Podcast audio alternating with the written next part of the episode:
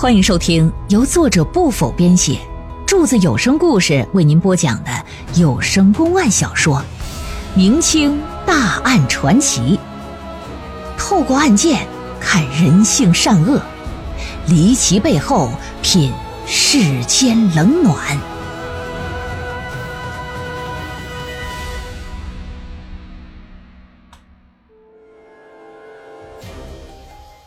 话说，一个寡妇被发现惨死于家中，官府在勘察现场的时候，发现了两样重要的物证。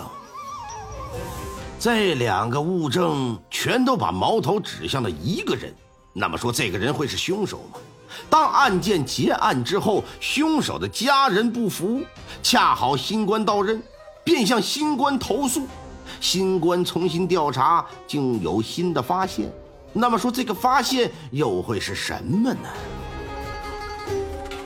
随着层层疑云的被拨开之后，前任官员是否判错案件？案件背后又隐藏着怎样一个不为人知的阴谋呢？请您接着收听《海公案之寡妇被害》。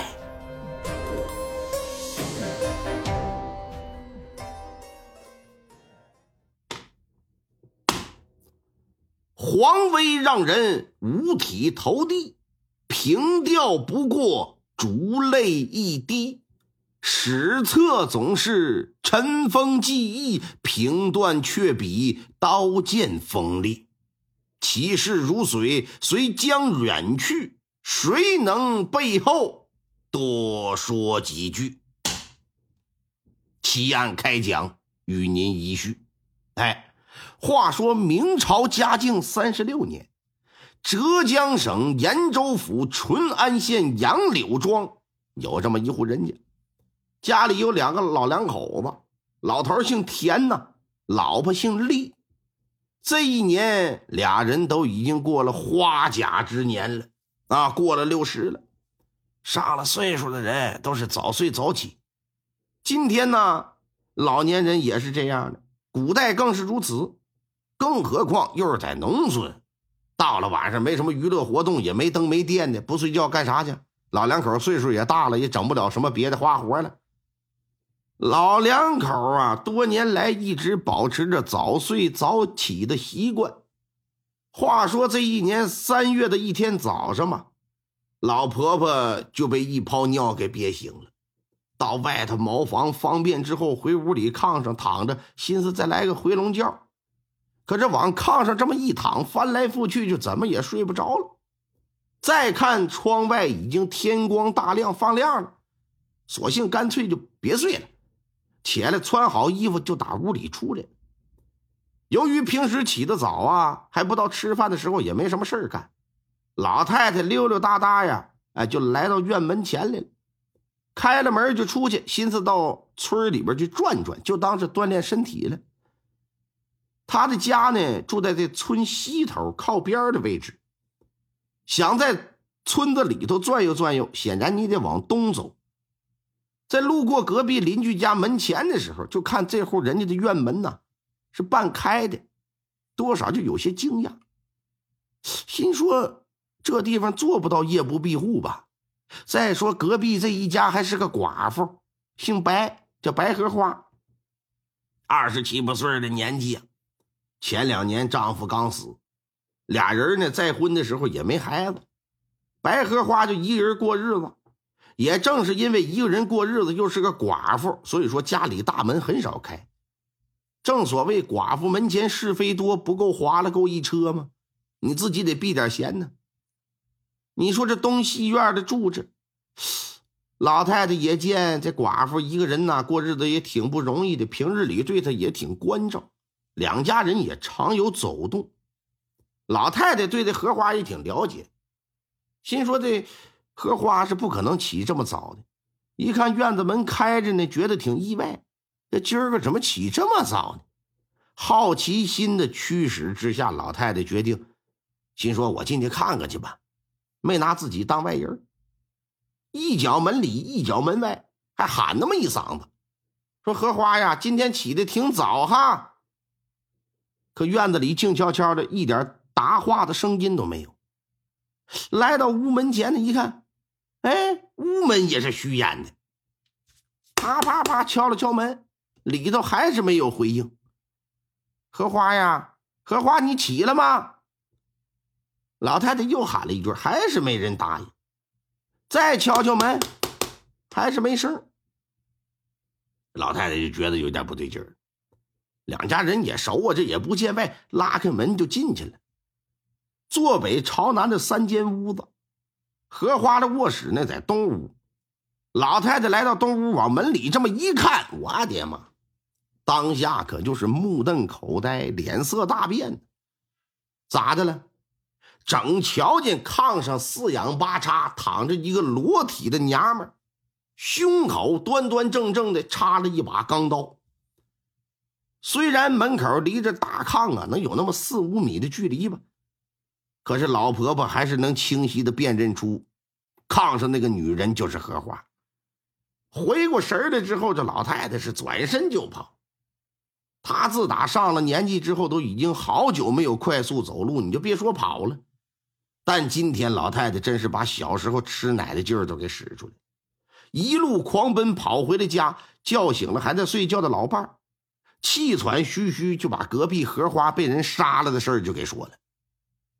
老田头一听，整个人当时就清醒了，赶紧穿衣服、穿鞋、穿穿裤子、蹬袜子，跑去找保长。保长得知之后，心说叫上几个人到荷花家看看吧。一看情况属实，这娘们确实是死了。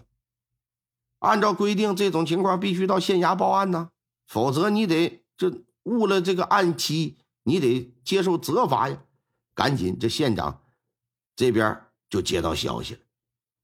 淳安县知县叫什么呢？叫王安全，是两榜进士出身，不到三十啊。一听出了命案了，马上召集人马呀，带上衙役仵作，风风火火就赶到杨柳庄。杨柳庄的村子不算小，将近二百户人家呢。平日里来呀，这村子里一直是风平浪静。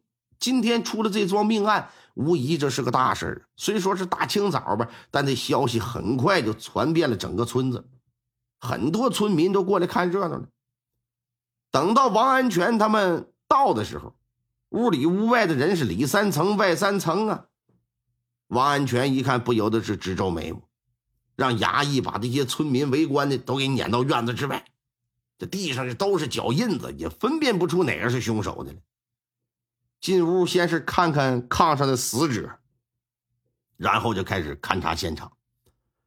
炕上的枕头、被褥都不在一处，荷花的衣服呢也被扔的到处都是，而且衣裤啊有多处都被撕坏了，明显这是有过打斗撕扯呀。荷花是仰面躺在炕上的，除了胸口插了一把刀之外，左手的手掌之中还攥着一大把的长头发。一看就是男人的头发，发质乌黑呀，可以断定是个年轻男子。再仔细观察，可以看得出来，头发是被整齐的割下来的，不是薅下来的。仵作在验尸的时候发现，荷花除了胸口有一刀之外，背后还有两处刀伤，是三刀致命伤。推测一下死亡时间，应该是昨夜午时，午夜时分。此外，扒拉扒拉卡不当吧？一看荷花下体还有被性侵的痕迹呢。老爷这边填完尸格，叫来最先发现荷花死亡的那个老厉太太，说：“你说说吧，怎么回事？啊，从进院子一直到发现死者，整个过程这就都说了一遍。”听完之后呢，老爷把现场信息在脑子里就做了一番总结梳理，得出个结论是啥呀？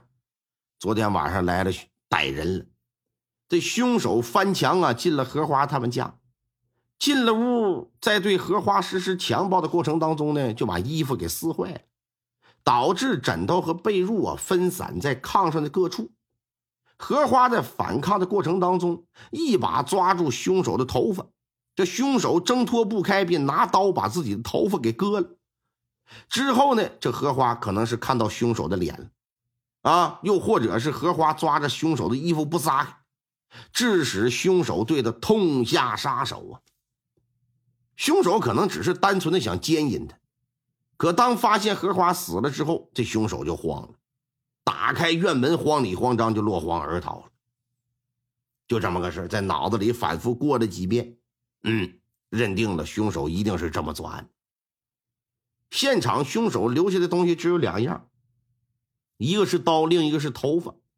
那么想找到凶手，自然也只能从这两个物证入手了。从荷花身体上取下刀来，王安全仔细瞧瞧这把刀，你别说，还挺精致，啊，并不是那种常见的匕首啊。相对这把刀要小一点，捕头对这方面东西在行啊。王安全就让他辨认，捕头一看说：“这个老爷，这是一把飞刀。”而且看飞刀上的花纹，应该还不止一把，应该是雌雄两把。杀荷花的这一把呀，应该是雌飞刀。用飞刀的人不多呀。如果真的还有一把雄飞刀，那么找起来应该不难。另外呢，身体发肤受之父母，头发不能随便剪呢。这么一大把头发被割下来，凶手短期内想长显然是不可能。那年代也没有卖假发的，你这怎么整啊？而且头发没了，显然显而易见呢。哎，就找呗，找最近头发突然变短的人，基本就可以锁定凶手了。老爷一听也是啊，把衙役就一分为二，一路人马负责去找飞刀，一路人马负责去找那些头发短的人。案件发生在杨柳庄，自然要从该庄的人开始调查呀，把村子里所有村民都检查一遍。哎，发现少了一个，这人叫什么呢？叫张志恒啊，今年整整二十，家呀住在杨柳庄的村东边。据他父母说，说张志恒昨天晚上还在家呢，今天早上起床之后发现儿子不见了。至于去哪儿了，他们不知道。除了张志恒的父母，衙役还向张家附近的邻居们询问了一下关于张志恒的。各个情况。听众朋友们，本集播讲完毕，感谢您的收听。